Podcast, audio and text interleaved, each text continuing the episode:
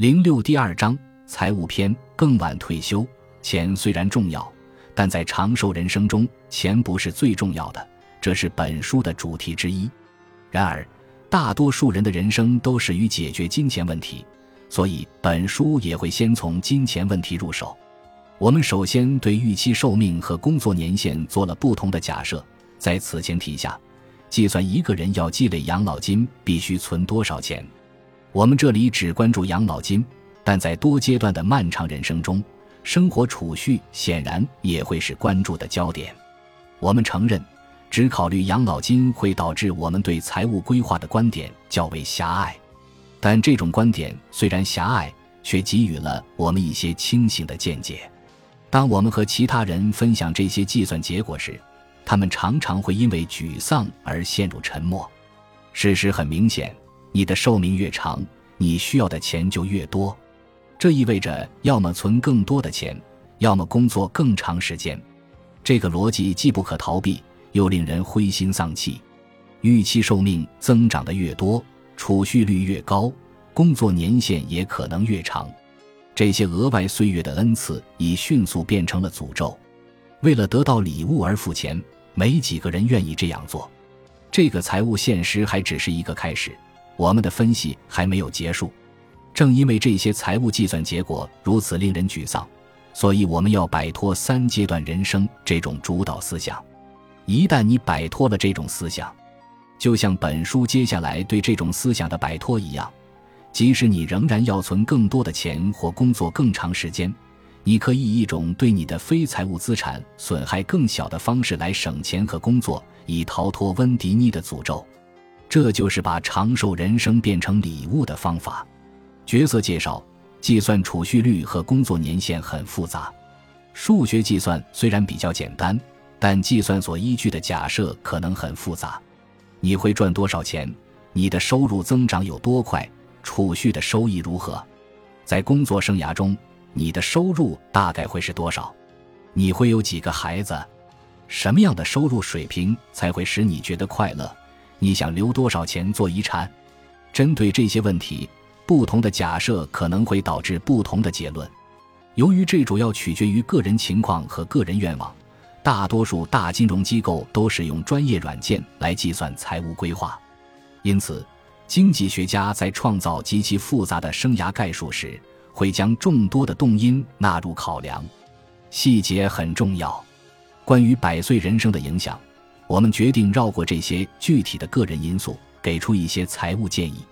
我们叙述了杰克、吉米和简这三个人的人生，他们分别出生于1945年、1971年和1998年，分别代表三代人。这让我们能够突出寿命更长分别会对他们造成怎样不同的影响。他们风格化的人生，旨在让你能够大体上对他们做出识别，以便你通过他们的经历。思考我们列出的变化会带来怎样的结果？杰克的例子说明了三阶段人生跟他们这一代人之间的完美契合。他的预期寿命是七十岁。杰克的例子很重要，不是因为他描述了现在正在发生的事，而是他说明了为什么他这代人三阶段人生的成功会成为后来人强大的榜样。吉米现在四十五岁左右，预期寿命为八十五岁，三阶段人生是他的榜样。他遵循三阶段人生的社会规范，但真相正在揭晓：三阶段人生对他并不适用。人到中年的吉米环顾四周，思索着事情如何才能好转。对于吉米来说，长寿的诅咒性质开始超过了他的礼物性质。正如下文所表明的，寿命更长可以是一份礼物，但吉米必须做好改变、转换和试验的准备。以增加天平中礼物这端的砝码。简是一位年轻女性，对活到一百岁充满了期待。她这一代人知道三阶段人生对于他们来说不再适用，他们一开始就在重新设计自己的生活轨迹。这是预期寿命最长的一代人。关于如何设计人生，他们有着最大的灵活性。我们希望他们中的许多人能够成为社会先驱。我们承认。即使你很确定地识别出了其中的角色，你自己的人生却比之更为复杂和独特。你要根据自己的规划来考虑这些财务计算结果。写作本章内容不是意在以之替代适当的财务建议。虽然如此，这些城市化人物过于简化的人生也意味着我们应该谨慎对待这些精确的数值计算，但结果大体上是正确的。你的个人情况可能会有所不同，但总体上的影响对于许多人来说是有意义的。做出假设，我们大多数人都想知道，也许是非常想知道，我们要工作多久，应该存多少钱。关于这两个问题的决定很重要，它们影响着你正在做出的许多日常决策。我们将说明杰克、吉米和简如何平衡他们的工作年限和退休年限。你可能会感到惊讶，但你要完全相信数据的准确性，才能采取行动。为了建立这种信任，我们将详细描述我们所做的计算以及他们所依据的假设。在这些简约的计算中，重要的关键假设只有四个：你的目标养老金、你的储蓄收益、你的收入增长率和你的理想退休年龄。考虑到这些假设，你可以算出在为了所需的养老金工作时。你需要存下多少钱？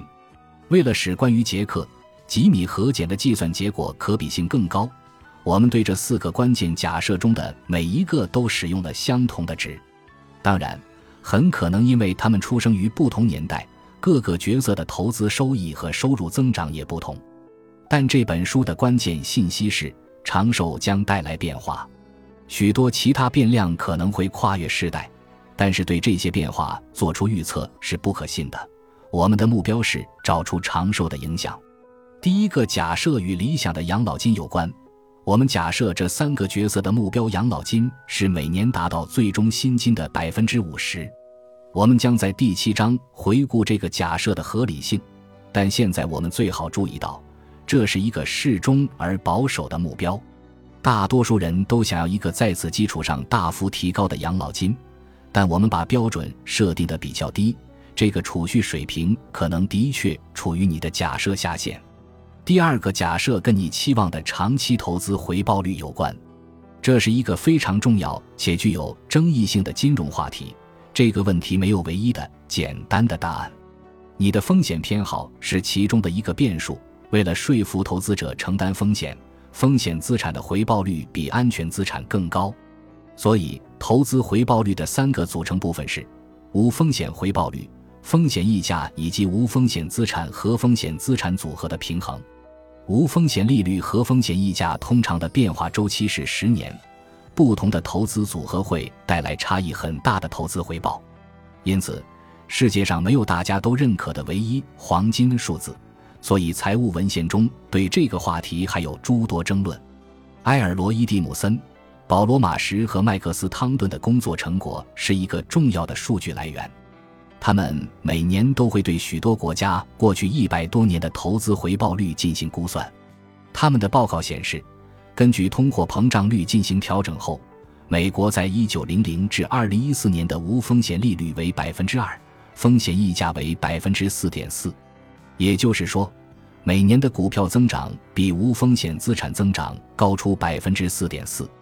因此，如果投资者的投资组合为安全资产和风险资产各占一半，则该投资者的投资收益率比通货膨胀率高百分之四点二。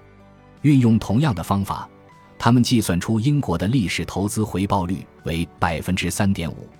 在这一时期，美国、英国、日本、德国、法国和澳大利亚的投资回报率比通货膨胀率平均高百分之二点八。这种情况会持续下去吗？现在，许多严肃的经济学家都预测，投资回报率将持续经历一段低迷期。这样，历史投资回报率的计算结果看起来还是比较乐观的。然而，鉴于我们关注的是百岁人生，我们更加乐意使用过去一百年的历史平均值，而不是二零一五年的预测。否则，我们最多可以对未来十年的投资回报率做出准确预测。同样重要的是，我们要意识到这些计算结果没有减除税款和管理费用，而税款和管理费都会大大降低收益率。基于对多国的历史投资回报率进行计算得出的结果，我们把杰克、吉米和简的投资净回报率定在高于通货膨胀率百分之三。在几十年中。他们的收益率有时远远超过百分之三，有时大大低于百分之三。但假设他们漫长一生中的实际平均投资收益率为百分之三，似乎是现实的。第三个假设与杰克·吉米和简的年收入增长速度有关。一般来说，随着年龄增长，人们的工资也会增长，以适应通货膨胀。生产力会随着时间的推移有所提高，人们会获得职位晋升，并承担更大的责任。但收入增长显然不是稳定不变的。经济衰退时，收入甚至会下降；在职位大晋升时，工资会大幅增长。考虑到这一点，我们认为收入会以每年高于通货膨胀率百分之四的速度稳定增长。这是一种乐观的估计，但对于职业生涯较为成功的人来说，这是可以实现的。最后的假设与计划中的退休年龄有关。我们的初步计算结果是，每个人都希望在六十五岁退休，这也是历史上传统的退休年龄。之后，我们会调查寿命更长时，延长工作年限可以在多大程度上减轻经济负担。本集播放完毕，感谢您的收听，喜欢请订阅加关注，主页有更多精彩内容。